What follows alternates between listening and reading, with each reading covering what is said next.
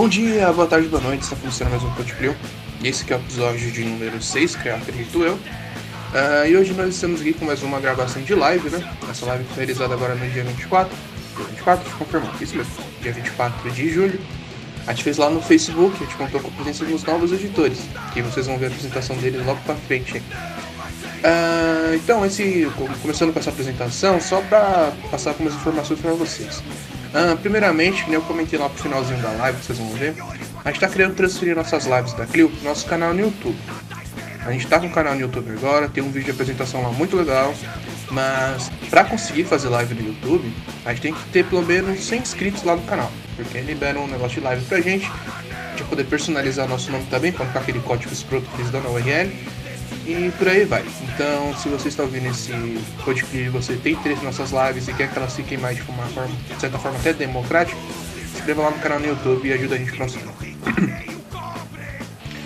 Além disso, uh, a Crio também está com apoio-se agora. Uh, a gente faz um conteúdo totalmente independente, a gente não tem apoio financeiro de nenhuma parte. E todos nós temos outras funções em nossas vidas, né? Alguns trabalham, outros estão desempregados por emprego e por aí vai. E a gente dedica um bom tempo da nossa vida para produzir coisa para Clio. Seja os artigos, seja os podcasts, seja os vídeos, as lives e por aí vai. Então, se você acompanha nosso trabalho, você tem a oportunidade, tem o interesse, tem condições de ajudar, dá uma olhada nas categorias lá no Apoia. Se a partir de 5 reais você consegue apoiar a gente e bater nas recompensas, além de melhor, melhoria nos conteúdos, vão ter algumas recompensas bem especiais também. Então acompanha lá, é apoie.c barra Clioperar. Ah, então era isso. Fiquem aí com a live. Ah, Divirtam-se. E qualquer coisa chama nós. Valeu. Então é isso. Uh, boa noite, pessoal. Está começando mais uma live da Clio. Uh, eu sou Rafael Lopes, você já conhece, sou editor aqui da Clio, sou militante do IPST também. E hoje nós estamos com pessoas novas e eu não vou fazer o que eu faço em todo podcast, toda live, que é apresentar por elas e deixar que eles se apresentem. Então, deem as boas-vindas aí, camaradas. Olá, boa noite. Meu nome é Ricardo Normanha, eu sou professor, sou pesquisador da área de, é, da sociologia do trabalho, sociólogo de formação e novo colunista aí também da, da, da revista Clio Operária. E, é isso. Vai conversando mais ao longo do, da noite. Bom, eu, meu nome é Leonardo, é, assim como o Ricardo, também sou novo colunista da Clio, né, mas eu sou economista de formação, também sou pesquisador e eu sou professor na Universidade Federal de Uberlândia, mais lá longe, no Triângulo Mineiro, né? mas esse mundo remoto tem nos feito aproximar. E, e é isso, estamos aí para contribuir e trocar um papo. É isso, galera. Uh, daqui a pouco a Amanda volta e a Amanda consegue se apresentar também. Mas, enquanto a gente aguarda ela, vamos já trocando o papo. Hoje a gente vai fazer uma live bem especial nesse período que a gente está vivendo. A gente vai discutir as relações de trabalho no meio da pandemia. Também vamos conversar um pouquinho sobre perspectivas futuras, né? Uh, como espero que vocês todos saibam, estamos já indo para os 26 meses de pandemia, de quarentena já. Quarentena aquela, né, daquele jeito que a gente está tendo aqui, que não é quarentena de fato, é só um mínimo isolamento possível. E durante esse período de quarentena, a gente teve diversas crises, diversas contradições que já eram existentes no sistema político brasileiro, sistema econômico-social brasileiro, que ficaram mais explícitas, ficaram mais evidentes, né? Uh, e devido a isso, geraram diversas controvérsias de comunidade, como sair dessa crise que nós estamos.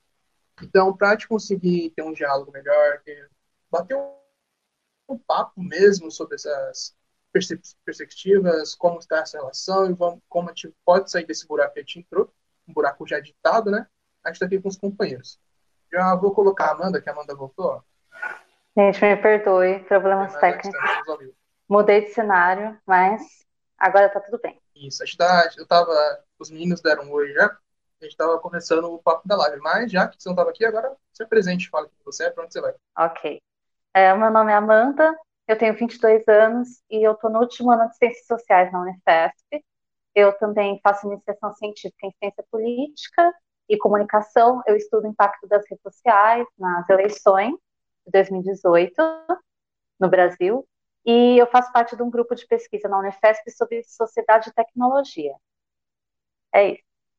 Mas é isso. Então, seguindo o papo, galera, a gente estava conversando de que durante essa pandemia, né, durante a quarentena, diversas crises que já estavam já existiam ficaram mais evidentes agora. A gente teve um aumento do desemprego como nunca, tem expectativas que pode chegar até 20% no final do no começo do ano que vem, então a gente está realmente entrando em um buraco que a gente não sabe para onde vai e como vai ser. Dito isso, é, para fazer uma reflexão sobre esse momento e trazer novas questões para o futuro, a gente está aqui para conversar um pouco. Os camaradas têm algo a falar sobre isso? Quem quer começar aí falando? Quem quer tocar o assunto? Bom, eu acho que o, o Ricardo gostaria que ele começasse, afinal, eu não, eu não sou especialista na área, estou aqui apenas para aprender mais. Então, por favor, Ricardo. Não, que isso, Rich. Aqui todo mundo construindo junto, né? Bom, acho que para a gente é, começar a falar um pouco sobre esses impactos, né, do, da pandemia no mercado de trabalho, falar alguns dados aqui do, do DIEESE que foram divulgados agora, né, desses primeiros impactos da pandemia, né. São 18, mais 18 milhões de pessoas sem trabalho, 19 milhões de pessoas afastadas do trabalho, muito por conta das medidas provisórias que facilitaram isso, né, principalmente a MP 936, e também em função dessa medida provisória, 30 milhões com redução de renda, né. É, essas, é, esse cenário, né, acho que ele foi construído é, não exatamente durante a pandemia. Na verdade, ele é um reflexo já de uma situação anterior, né, de deterioração das relações de trabalho, que vem de antes da pandemia. Então, a gente já entrou na pandemia num cenário bastante é, agravado, né, do mercado de trabalho uh, no, no Brasil, né. A gente teve em 2017 a aprovação da reforma trabalhista, que criou um campo, criou um, um, um, um cenário, né, que só se agravou com a pandemia, né? Então, com a, a, a, a com, com a entrada da pandemia, a gente teve uma grande massa ali de trabalhadores que já tinham caído ou no desemprego ou na informalidade, em função da medida da, da reforma trabalhista, né? e, e com, com, um total de zero medidas de proteção ao trabalho durante a pandemia, né, essa situação desses trabalhadores só se agravaram. Né? Então a gente tem o crescimento do desemprego, né, é, esses trabalhadores que já estavam no, num trabalho autônomo, uh, sem vínculo, né, de, em formas precárias de trabalho, uh, viram suas possibilidades de renda irem se esgotando, né? E aí, para sacramentar as medidas provisórias, é, facilitaram né, o processo de demissão, de redução de, de jornada, de suspensão de contrato, né? Então, embora a, a medida 9, medida provisória 936 tenha um nome, né, de proteção ao emprego e renda, na verdade, ela facilitou, né, a, a demissão, né, e, e, fragilizou ainda mais aquelas relações de trabalho que já que eram um pouco mais protegidas pela legislação. E no, no campo do trabalho informal isso isso é algo que é quase que imensurável, porque a gente se não tem contrato de trabalho não tem regulação, né. Então a gente vê aí um, um crescimento bastante estrondoso dessas formas cada vez mais precárias precárias e precarizadas de, de, de trabalho é, na pandemia. E, na minha visão, já adiantando um pouco, o cenário futuro não é nada. É, nada. não traz nenhum tipo de alento, né? Pelo contrário, eu acho que.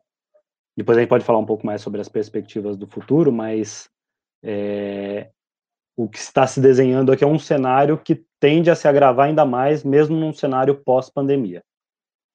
Mas é isso, só para introduzir, a gente vai, vai discutindo. Então, sobre as relações de trabalho na pandemia, eu separei algumas coisinhas aqui. Eu acredito que é, a direita liberal e os jornalistas liberais, especialmente na Globo, na Globo News, eles têm espalhado algumas falácias sobre como a, pandem a pandemia vai mudar as relações de trabalho e como ela já está mudando. E eu acredito que a gente, como marxista, o que é próprio do método marxista, o método materialista, histórico, dialético, tem como dever desmistificar essas falácias. É, porque elas são parte, na minha visão, são parte de uma ideologia que busca ocultar a realidade mesmo, sobre o que a, a pandemia tem trazido.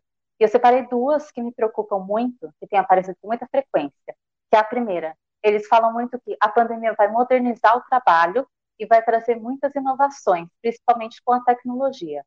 E a segunda é que a pandemia fez a gente perder muito dinheiro, fez o Brasil aumentar muito a dívida pública e só o setor privado pode salvar a gente. Então, eu acredito que quando a gente ouve essas duas coisas, a gente tem que lembrar sempre que a situação dramática que o Brasil está vivendo na pandemia é resultado também desses anos de política de austeridade.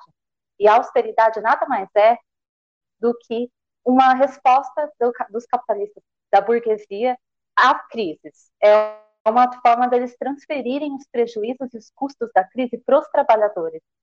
E é assim que a gente vê que os bancos eles, eles continuam lucrando muito, mesmo com a pandemia. Várias corporações continuam lucrando, mesmo com a pandemia. Então, é, a precarização e a austeridade juntas, elas são vendidas como uma modernização e a pandemia, elas estão sendo vendidas como uma oportunidade de, de inovar e uma oportunidade de empreender. É, só que, na verdade, a pandemia ela tem sido usada tanto para aprofundar a austeridade quanto para aprofundar a precarização do trabalho. E quando os liberais dizem que essas duas políticas de austeridade e desmantelamento das relações trabalhistas, que eles chamam de flexibilização, quando eles falam que isso é para salvar a economia, eu acho que a gente tem que lembrar uma frase do Marx, muito importante, que é se o trabalhador tudo produz, a ele tudo pertence.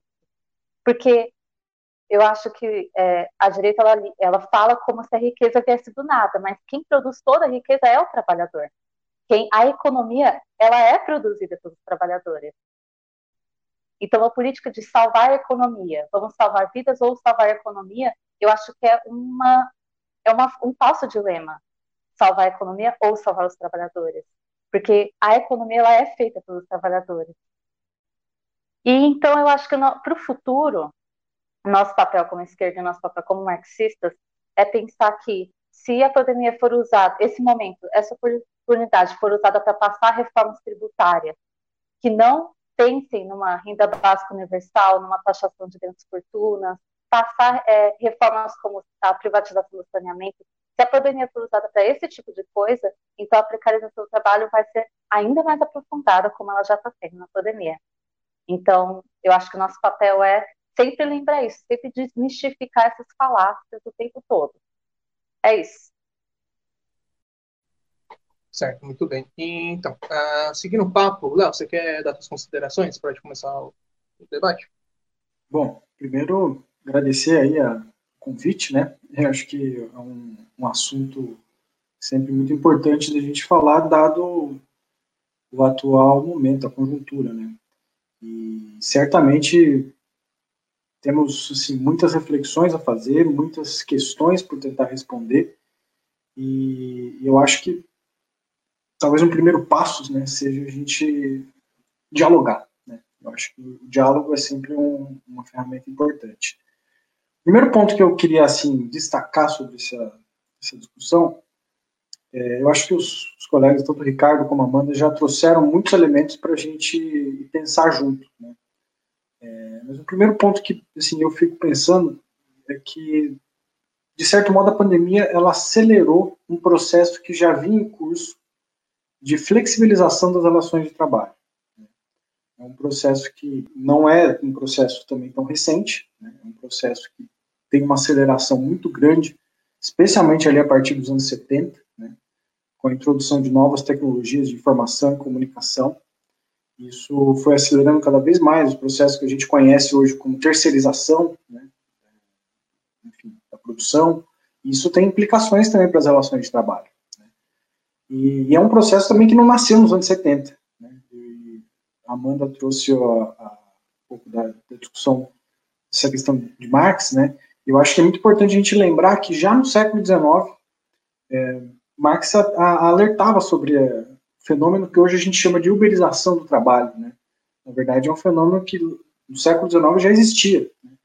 É, inclusive, no livro 1 do Capital, se eu não estou enganado, acho que é no capítulo 19, né? é, tem um nome, chama salário por peça, né? que na verdade é uma forma de remuneração dos trabalhadores e que, à medida que eles entregam a mercadoria, eles recebem. Né?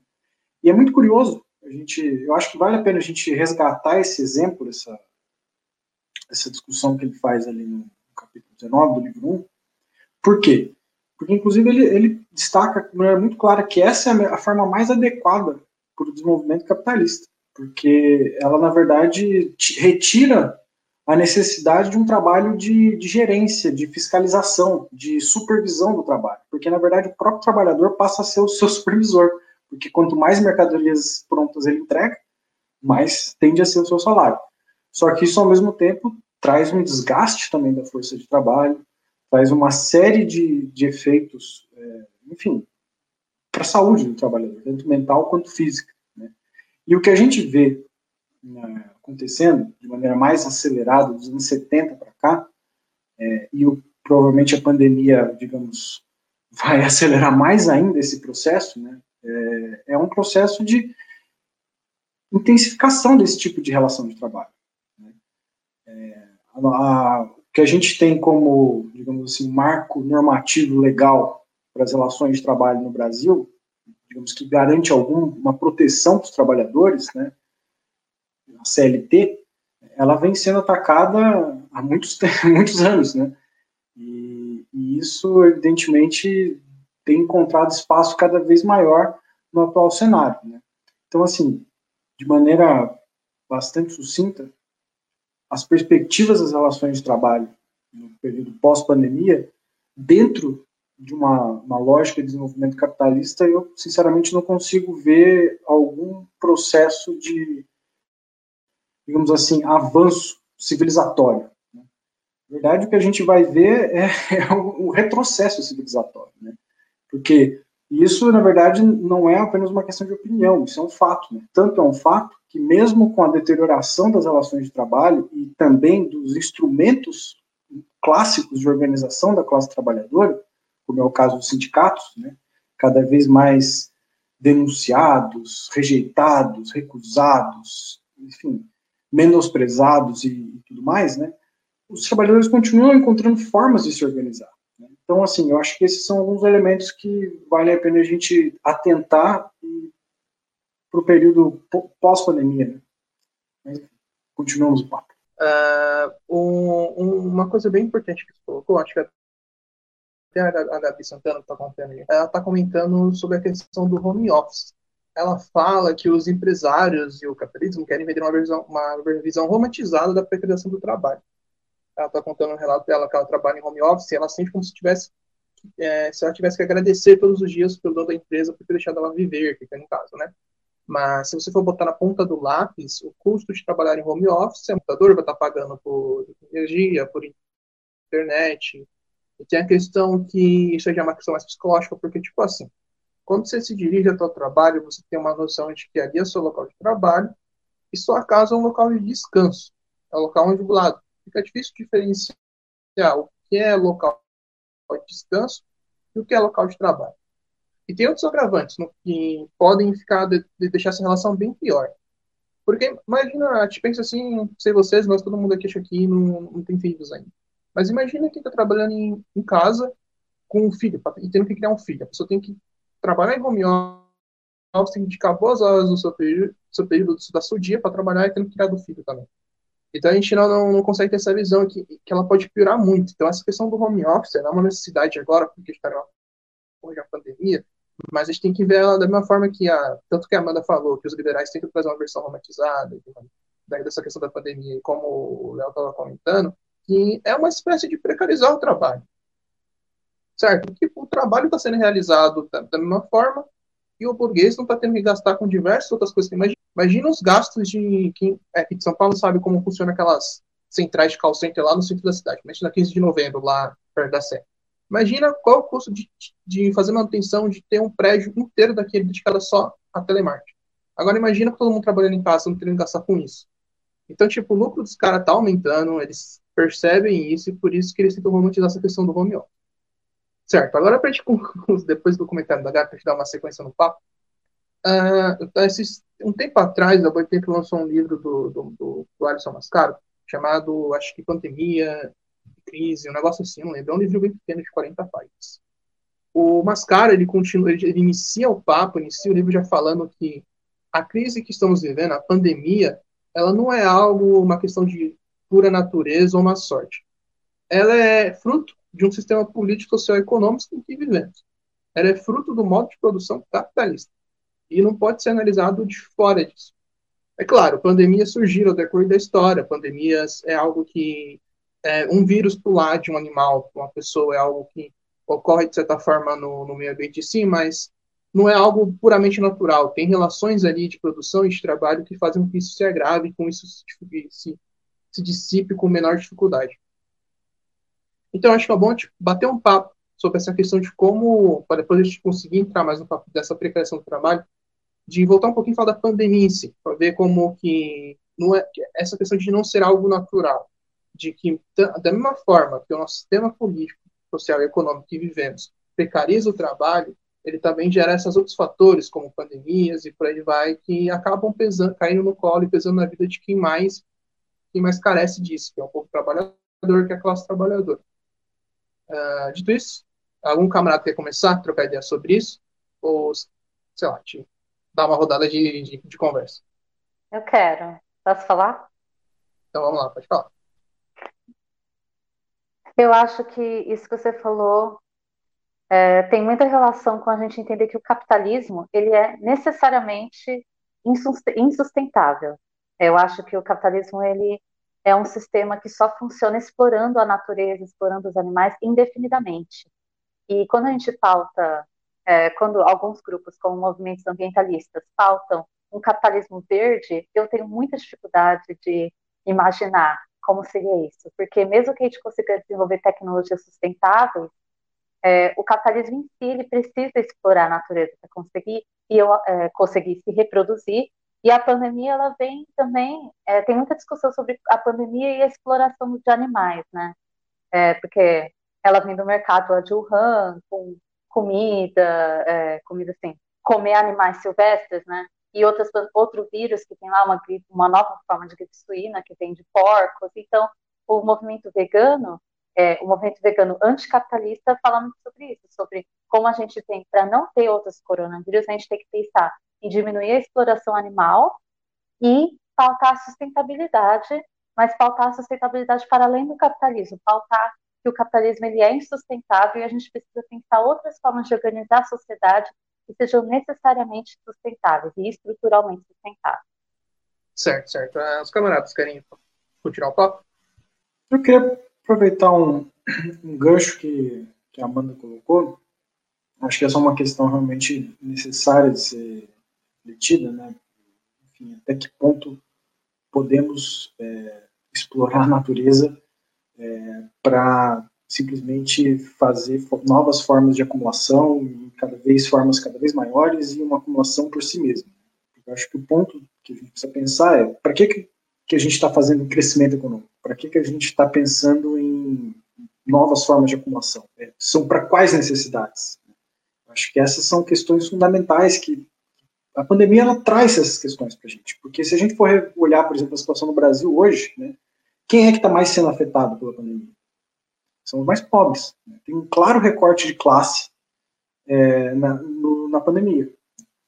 E, e, eu acho que isso é, é uma questão central, porque muitas vezes o, enfim, a grande mídia, o debate público massificado, né, ele, ele coloca como se fosse uma questão, enfim, individual, uma questão assim, não tem o que fazer, é, é uma questão muito mais política, né. Se a gente for olhar, por exemplo, como os países estão se, enfim, saindo dessa situação, lidando com essa situação, né? Não é um, uma situação que está acontecendo como aqui no Brasil, né?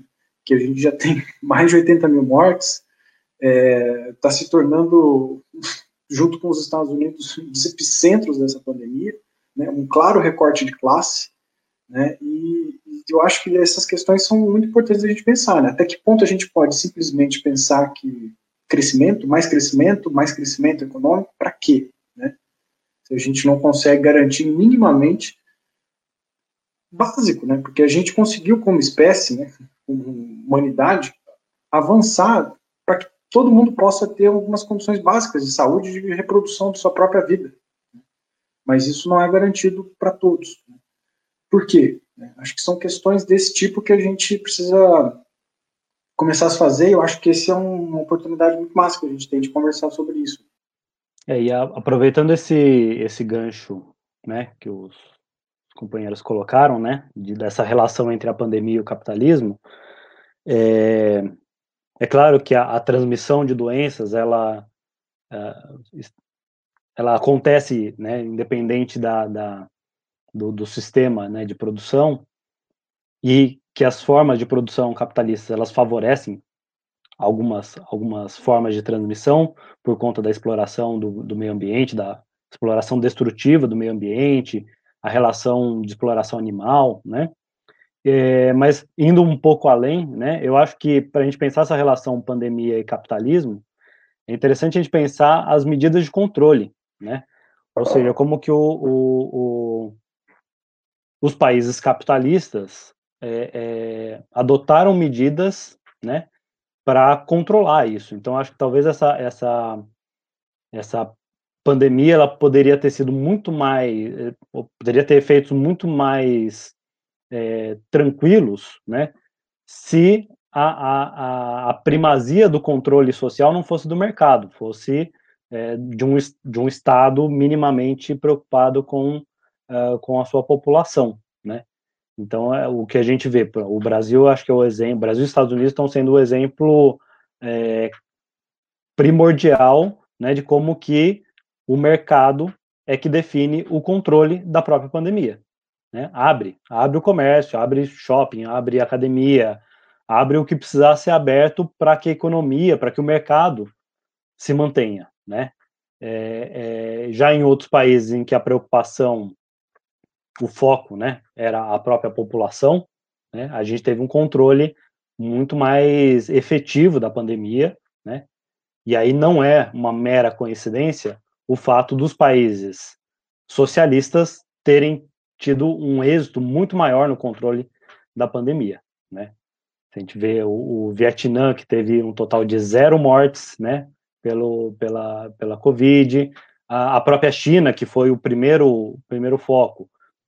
A gente, pode discutir se a China é, o, é socialista, comunista, enfim, mas a preocupação do Estado num controle da pandemia, a despeito né, da, das, das necessidades do mercado, uh, propiciaram que na China, onde que foi onde tudo começou, um país extremamente populoso, né, a gente tenha tido muito menos mortes do que no Brasil, do que na Itália, enfim.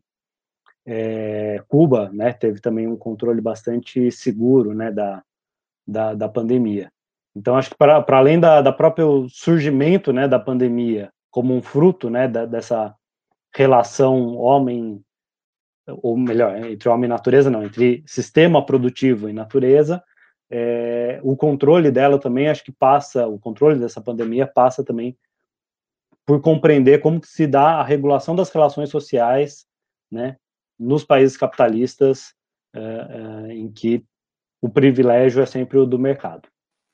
Queria é, fazer um complementozinho, né, aproveitando esse momento do papo, né, é, assim, algumas coisas a gente consegue ver é, como tendências, né? Talvez uma das grandes contribuições que a teoria marxista traz é a, é a capacidade de enxergar tendências. Né?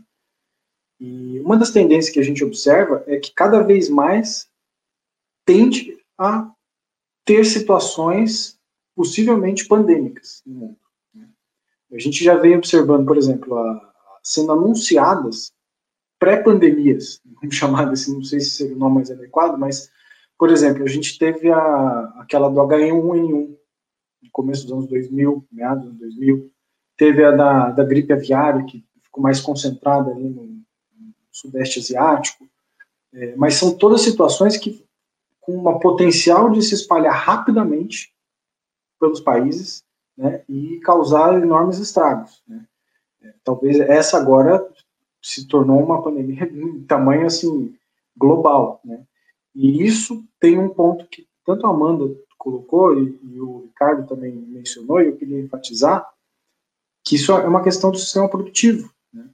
Um mundo cada vez mais globalizado, cada vez mais conectado e com uma capacidade de, enfim, informação e, comunicação tão rápidas, né, tão integradas, um, um, foco de pandemia, um foco de, de doença que surge em um determinado lugar, tem uma capacidade de se espalhar pelo mundo de uma maneira assustadoramente rápida. Isso provavelmente é uma tendência. E isso é um fato que a gente tem que entender daqui para frente, do ponto de vista político mesmo. O que fazer, como lidar. Né? E eu não vejo, pelo menos no caso brasileiro, nenhum instrumento de, de coordenação sendo pensado nesse sentido. Mas deveria, né? Pelo menos é uma das lições que deveríamos pensar sobre isso. É, sobre isso que você falou, Leonardo, de pré-pandemias, juntando também com o que o Ricardo falou, essa priorização do mercado em detrimento do investimento em infraestrutura pública, eu acho que tem muita relação com o fato da pandemia estar sendo muito mais grave no Brasil do que em outros países, porque os especialistas em saúde medicina, eles avisam dos potenciais pandêmicos anos antes. Eles estão falando do potencial pandêmico da SARS-CoV há muitos anos. E mesmo assim, aqui no Brasil a gente desmantela o SUS, a gente é, destrói o saneamento básico, está sendo privatizado. Então, ao invés de a gente priorizar essa preparação que você falou para pré-pandemias, eu acho que a preparação ela tem que ser prioritária em investimento em pesquisa científica, que é das universidades públicas que estão sendo portadas. É, inclusive, a gente tem uma pesquisa aqui sobre vacina, sobre várias pesquisas de ponta nas universidades públicas é, em saúde e a gente não investe nisso. E o SUS, a gente tem, o Porto, Portugal foi um país muito exemplar é, no combate à pandemia e eles têm uma estrutura de saúde pública gratuita de qualidade que, que a gente tenta ter, mas a gente tem ataque o tempo inteiro da direita para destruir o SUS, privatizar o SUS. Eu acho que isso torna essas pré-pandemias piores a gente fica menos preparado para lidar com ela. Então, a, por excelente colocação, então, pessoalmente, tipo, eu te não fugir um pouquinho, que eu, eu também acabei sendo culpado de fugir bastante do tema da live, mas agora contextualizando essa, essa questão da pandemia, de como funciona o nosso sistema, seria interessante a gente olhar, porque é o seguinte, as, a precarização do trabalho, que eu lá comentou lá né, na introdução da live, ela sempre existiu e sempre foi sempre foi debatida, né? A precarização, ela não é um papo novo, de fato. É claro que no Brasil ela tomou novas formas, certo? Quando a gente pensa em precarização, normalmente a gente pensa no quê? No entregador de comida, dos aplicativos de comida, no motorista de Uber e por aí vai. Mas a precarização é algo presente, certo? A gente tenta, a gente tenta a nossa gente tem uma visão mais relocada para quem está terceirizado, para quem faz trabalho sem registro, quem após a contra-reforma da trabalhista ficou muito mais fácil para o burguês conseguir fazer, um trabalho mais explorado, um trabalho com menos direito. Porém, é, é algo presente na história do capitalismo, sim, como modo produtivo. Porém, a pandemia trouxe um, uma nova questão para isso, que a pandemia, além não só com isso, mas com todas as outras fragelas que existiam no capitalismo, ela agravou que nem a Amanda comentou, o, o SUS ele vem sendo sucateado tem um tempo. Deus, outra, o SUS foi um, um, um combate para ele existir, certo? Pensando na nossa estrutura, na forma que funciona no Brasil. E ele vem sendo precarizado há muito tempo. Porém, agora, durante a pandemia, isso ficou muito mais evidente. Como a questão da habitação, imagina, a gente fica, a gente ouve muito, durante a pandemia, a gente ouviu muito a galera falando para pessoal ficar em casa, o pessoal não sair na rua, o pessoal fazer a quarentena, fazer isolamento social. Mas pensa naquele cara que mora em um cômodo com cinco, seis pessoas, sabe? Tipo, como aquela pessoa ficar presa dentro de casa? Porém, não é de agora que ela tá em um cômodo fechado com cinco, seis pessoas. Ela tá, isso, ela tá assim há um bom tempo. É que agora na quarentena, ela foi. Essa, essas, essas precarizações tiveram com todo mundo olhando para elas porque elas ficaram muito evidentes. Então, para te conseguir contextualizar mais um, um papo e para não sair muito do assunto, aí eu queria que a gente entrasse agora nessa questão da precarização no Brasil.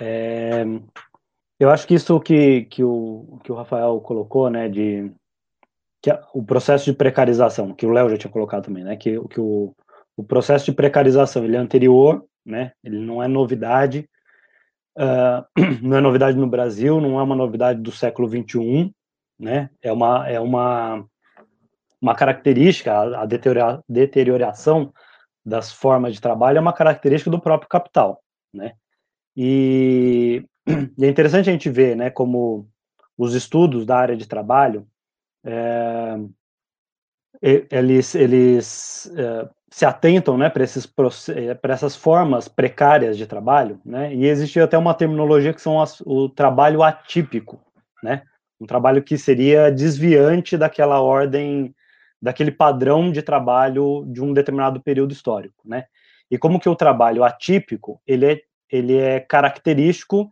de um período de transição de ciclos dentro do capitalismo, né? Uh, e com o, o, desenvolvimento do próprio capitalismo, desses ciclos, né, dessas crises cíclicas do, do, do, capital, o que era atípico em determinado momento se torna típico em outros momentos. Então, quando a gente fala né, de eh, esse momento histórico que a gente está vivendo, né, como um, um, momento de precarização da, das relações de trabalho, isso já é um indicativo do futuro do trabalho. O futuro do trabalho é essas formas que a gente vê como formas precárias serão as formas dominantes de trabalho né, no, no, no, no, próximo período. Né?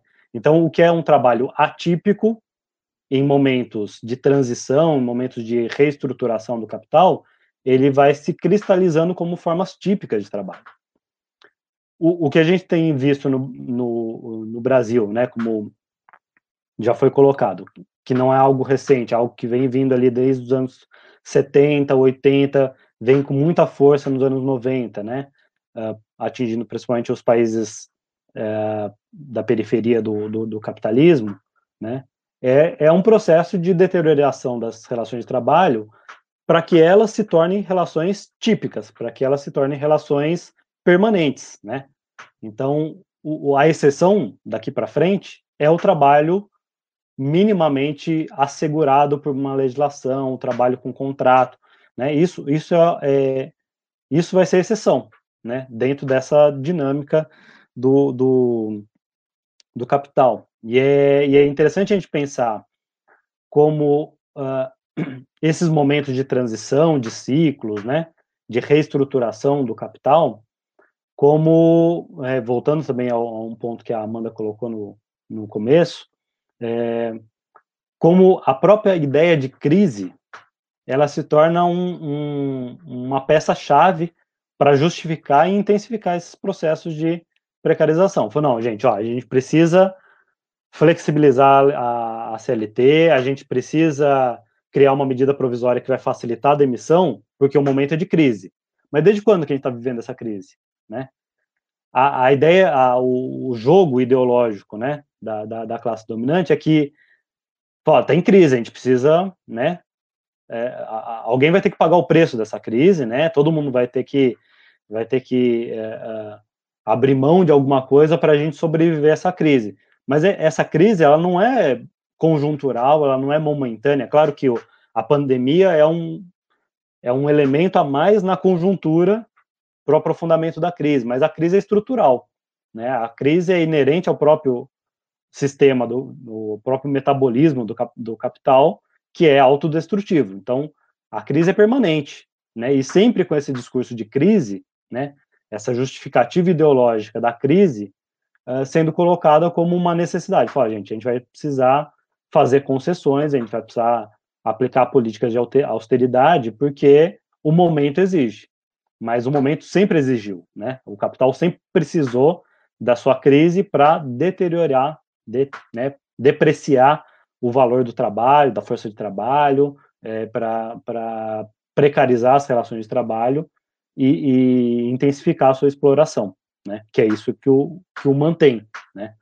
Ah, embora esteja em, em permanente crise estrutural, o capital continua se mantendo, né? E aí cabe, né, a, a pensar em estratégias para interromper esse, esse, esse ciclo de crises, né, e, esse, e essa crise estrutural na construção de uma outra sociabilidade, um outro, metabolismo social que não seja destrutivo. Sobre isso que o Ricardo falou, o que vai se tornar típico, né? É, eu vejo que uma coisa que é, é, a maior tendência é a questão de inserir tecnologias em cada vez mais profissões. E aí eu queria voltar uma coisa que o Leonardo falou sobre é, transfer, essa coisa de transferir os custos e sobre a, o comentário da moça sobre o home office, inclusive, é, de não ser uma coisa nova. Os teóricos eles falam sobre uma auto-taylorização do trabalho. Então, assim, a gente pega o taylorismo, é, hoje em dia a uberização ela poderia ser lida como uma intensificação desse processo de pegar os custos do trabalho e, a, e as consequências também e transferir para a própria pessoa. E nesse caso a gente vê que essa coisa de inserir cada vez mais tecnologias, ela é falada como uma modernização, a gente vai modernizar os trabalhos, a tecnologia ajuda com a produtividade, o home office deixa a pessoa mais livre, mas na verdade é, ela não deixa as pessoas mais livres, ela não é uma forma de libertar o trabalhador, porque existe uma coisa chamada gerente algoritmo. O algoritmo e a inteligência artificial dessas tecnologias, ela vigia o trabalhador o tempo inteiro e ela serve como ferramenta para aumentar a dominação da classe dominante sobre o trabalhador. E, inclusive, é, usando a, questão que o Leonardo falou da, do salário por peça, a gente vê isso tanto na, no regime que chamam de freelancer, que é, a, é simplesmente a pessoa que não tem nenhum vínculo trabalhista e ela tem que trabalhar por projeto, e tanto na questão dos trabalhadores por aplicativo. Então, se isso é o que vai se tornar cada vez mais típico, a gente tem que entender que é, os discursos que falam que isso significa que o trabalhador vai ser mais livre e as coisas vão ser mais modernas, talvez não seja bem verdade, né? Então, e entendendo também como é uma tendência do capital aumentar a dominação sobre o trabalho, sobre o processo de trabalho e sobre a classe trabalhadora. E isso também falta esse processo de reestruturação produtiva, porque a classe trabalhadora ela se organiza, é, se organizando, ela pede mais direitos, esses direitos aumentam os custos e diminuem a, a, o lucro, a mais-valia, e isso gera processos de reestruturação produtiva, em que o capital tenta dominar cada vez mais e a classe trabalhadora e inserir essas tecnologias. O professor, os, é, os professores, o EAD, em cada vez mais profissões, eu acho que é, uma, é um tipo de trabalho típico, que está se tornando típico, e que mostra uma tendência muito ruim de precarização do trabalho também. É, o que a Amanda estava falando aí, até já queria mencionar, nesse sentido, acho que o Ricardo vai, vai entender o que eu quero dizer. A situação, pega, vou dar o meu exemplo, né, como trabalhador da docência.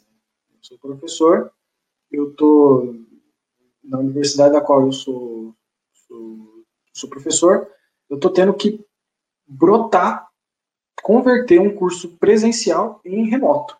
E, tipo assim, se vira. Né? Eu estou aqui falando com vocês, aqui, tendo esse papo, estou aqui numa sala fechada, mas ao mesmo tempo a vida da minha casa está acontecendo, né? E, e, eu não tenho filhos, não tenho crianças na minha casa, mas e quem tem, né? É, como é que fica esse trabalho? E mais ainda, eu acho que é uma questão que muitas vezes não é colocada, como é que fica o mental né, do trabalhador? Porque a gente fica assim, meu Deus, tem que dar conta disso, daquilo, e, ao mesmo tempo, parece a sensação, né, esse salário por peça, né, que hoje a gente chama de uberização do trabalho, né, é, eu, eu, quero insistir nessa palavra salário por peça porque não é novo isso. É, é uma coisa que já existia desde o século XIX. Né? É, o trabalhador tem a sensação de que ele está ganhando mais. Ele tem a sensação de que ele está ganhando mais. Ele tem a sensação de que ele está mais livre. Mas que liberdade é essa? Liberdade para não se aposentar quando ele precisar se aposentar, quando ele chegar na idade mais, enfim, mais idosa. Liberdade para ele não ter um plano de saúde, para ele tratar das costas dele, que ele ficou o dia inteiro é, carregando mercadoria para lá e para cá, ou transportando pessoas para lá e para cá. Que liberdade é essa? É, eu acho que a gente tem que é, digamos assim, trazer as questões centrais para o debate. Né? Mais ainda, para evidenciar um ponto central, que é uma questão política. Né? Não é inevitável que os direitos trabalhistas sejam perdidos. Não é inevitável. É uma escolha política. Né? E eu me lembro aqui de um. Isso é, acho que é uma, uma fala de 2017, eu não me lembro exatamente, acho que é 2017. Mas digitar no YouTube é, é bem fácil de encontrar. É, trabalhador deve ter 15 minutos de almoço. É uma fala do Benjamin Steinbruch, que é um, não sei ainda se ele é, mas na época ele era vice-presidente da Fiesp, que é a Federação das Indústrias de São Paulo. E ele estava dando uma entrevista, não me recordo o jornalista, e ele diz isso de maneira explícita. Se você tem esse vídeo no YouTube, é fácil de encontrar. Ele fala com a maior cara de pau que o trabalhador ter 15 minutos de almoço é suficiente. É suficiente. E ele diz isso como se fosse um avanço civilizatório. E eu, eu fico pensando assim, né? É uma cara de pau tão grande, né? Que foi o que fizeram com a reforma trabalhista. E essa pandemia tende a, a digamos assim, acentuar esse tipo de solução. Né? Eu acho que é muito importante a gente trazer à tona é, para o debate, porque as coisas não são tão, como é eu vou dizer, é, coloridas e maravilhosas como muitas vezes o discurso parece colocá-las. É, complementando nesse, nesse sentido, e, e enfim, é, dialogando com os comentários né, da, da Gabi, e agora o comentário que o, uh, que o Vinícius colocou aqui, né, de, do home office, né, e o que a, que a Amanda ressaltou.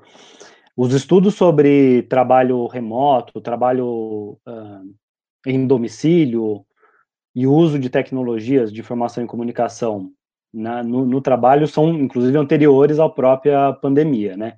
E acho que a pandemia que ela traz uma oportunidade, falar em pandemia como oportunidade é bem liberal, né? Foi mal.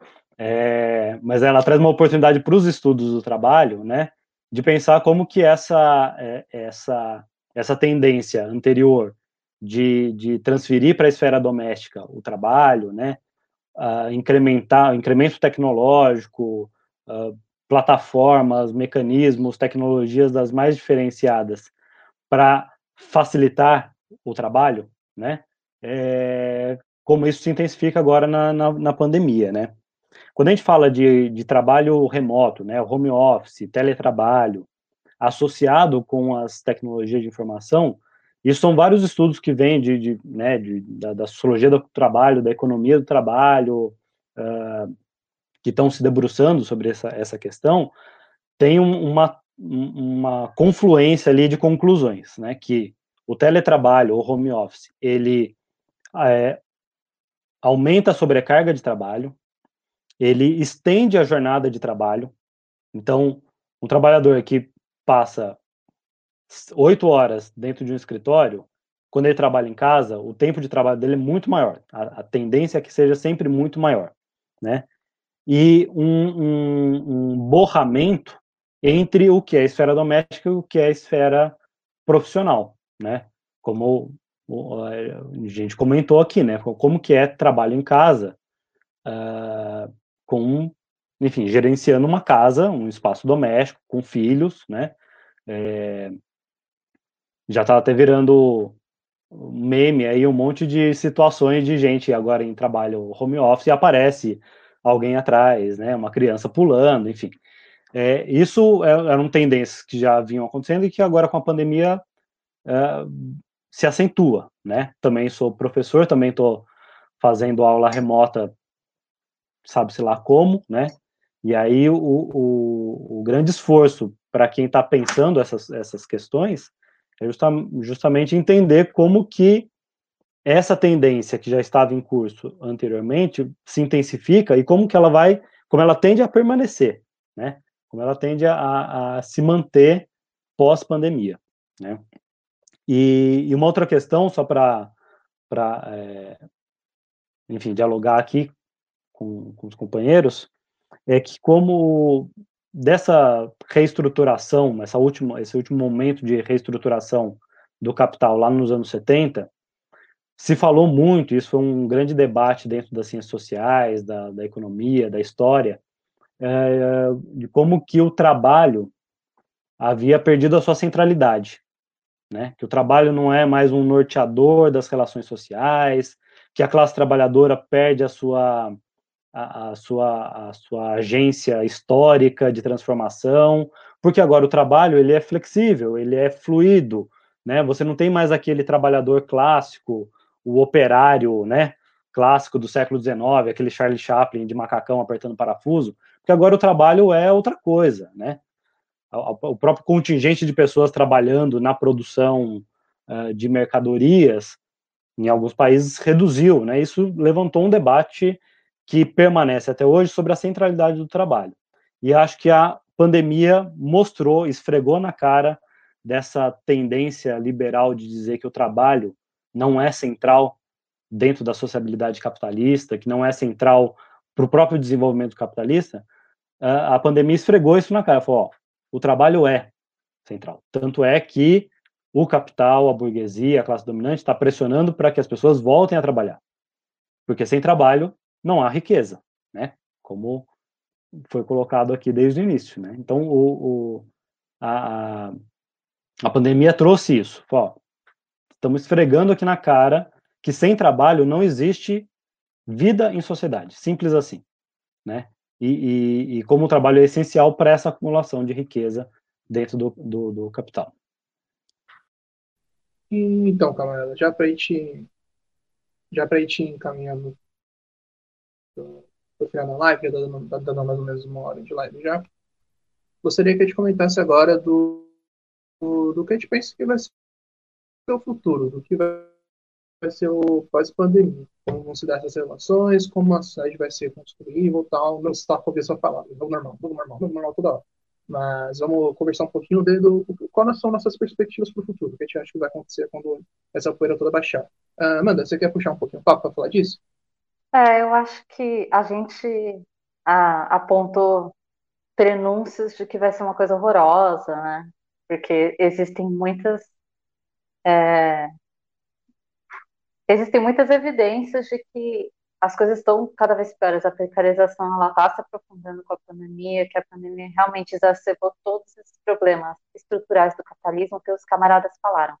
Mas mesmo assim, eu gosto de ser otimista e eu gosto de acreditar que as coisas não são inevitáveis. Como o Ricardo falou, que. Ai, é o Ricardo, o Leonardo falou também, que se vende muito o discurso de que é inevitável é, que essa precarização aconteça, que é inevitável remover os direitos trabalhistas, que é assim que tem que ser agora, agora tem que ser home office, as pessoas têm que trabalhar por conta mesmo. Eu gosto de não, tem, não comprar essa inevitabilidade, esse discurso de inevitabilidade. Eu acho que é possível, os trabalhadores de aplicativos estão se organizando de uma forma inspiradora, na minha opinião, porque quando, come, assim, quando começou a vir o Uber para cá, e os estudos sobre uberização falavam muito sobre os trabalhadores por aplicativo, eles são impedidos de se reconhecerem como classe, então eles não vão se sindicalizar, eles não vão se organizar, mas não é isso que a gente está vendo. Os trabalhadores eles, é, precarizados por aplicativo estão se reconhecendo como classe, e eu acredito que a gente pode se organizar para pautar um novo normal, que não seja dessa forma, um novo normal que inclua é, a proteção dos trabalhadores e que discuta todas essas questões que a gente falou agora e combata todas elas. É esse novo normal que eu acredito que é possível. É, acho que o, a Amanda levantou aí a, a tônica também que eu gostaria de, de deixar para esse final, né? Já que a gente vai traçando um cenário tão apocalíptico, tão desastroso que, né, fica difícil. Mas é, eu também acredito nessa, nessa, nessa possibilidade de, de reação, né? Isso, historicamente, a classe trabalhadora sempre deu muitas lições sobre isso, né? Quando é, aquilo que parece inevitável se transforma, né? Então, a gente teve muitos momentos da história aí da, da humanidade em que a classe trabalhadora mostrou que é possível, né? E que com, com, com a organização coletiva, né, a gente, a gente transforma. Essa mobilização dos trabalhadores por aplicativo, né, especialmente os de entrega, né, de, de, de comida, enfim, Uber, iFood, essas, uh, essas plataformas, né, é, isso está sendo muito inspirador, é, vai na contramão, inclusive, daquelas, daquelas análises mais pessimistas, né, de que os trabalhadores precarizados eles são difíceis, né, é, ou, ou, existe uma, quase uma impossibilidade de organização coletiva do tra dos trabalhadores precários.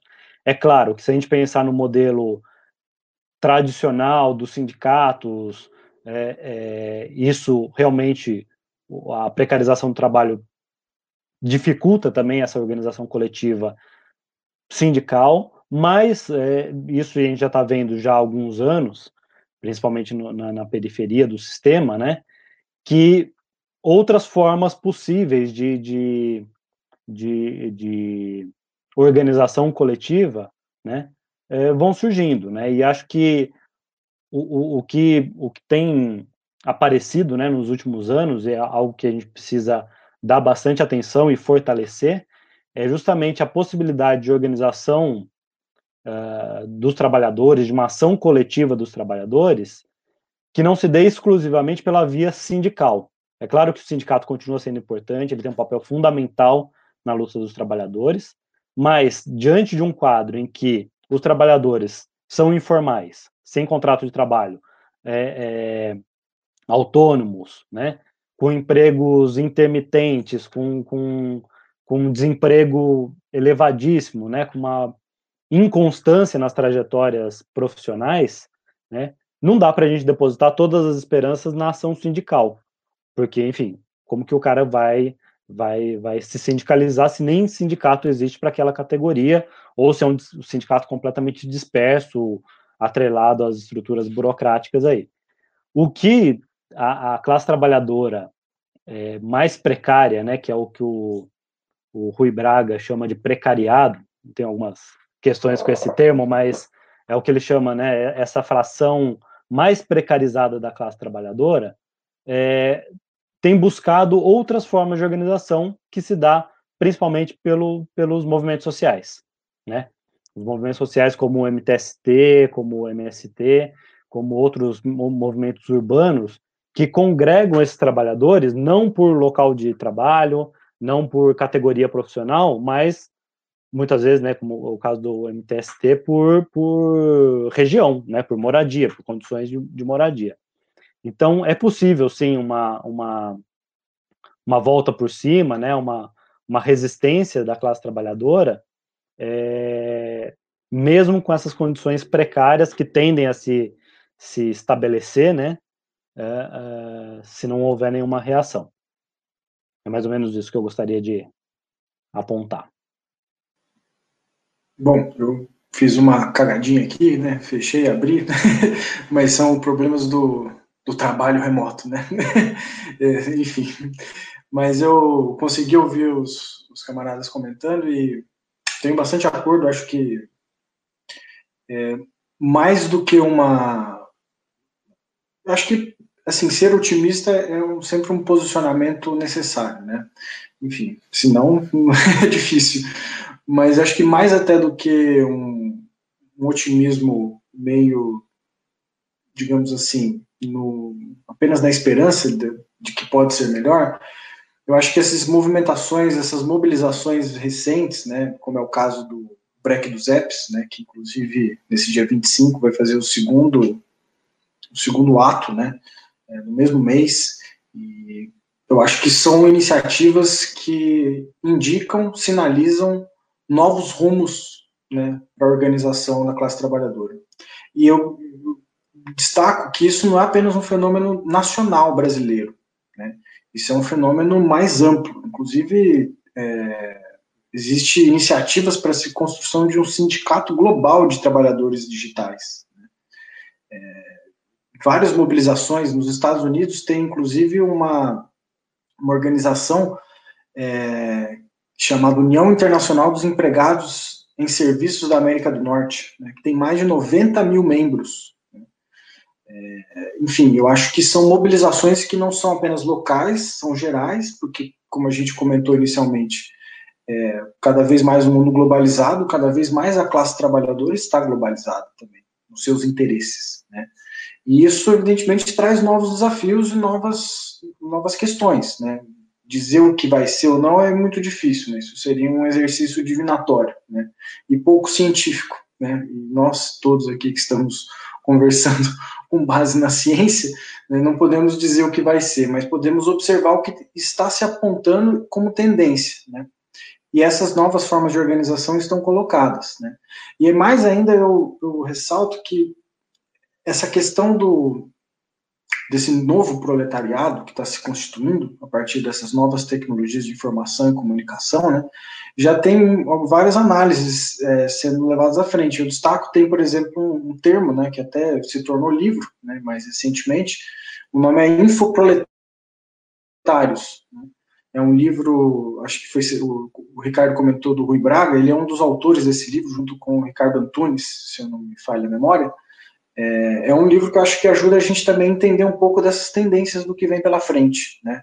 Tanto do ponto de vista da organização dos trabalhadores, é, nesse novo mundo, né? Que provavelmente a pandemia acelerou essas transformações, né?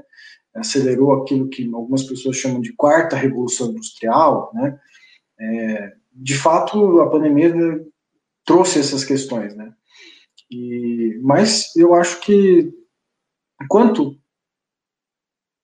para quem recebe salário, seja um salário por hora, né, registrado em carteira, com, enfim, do, do, tipo que a gente conhecia até então, seja para quem recebe um salário por peça, né, ou como Uber, Rappi etc., essas empresas, né, para quem recebe salário, o salário é uma receita.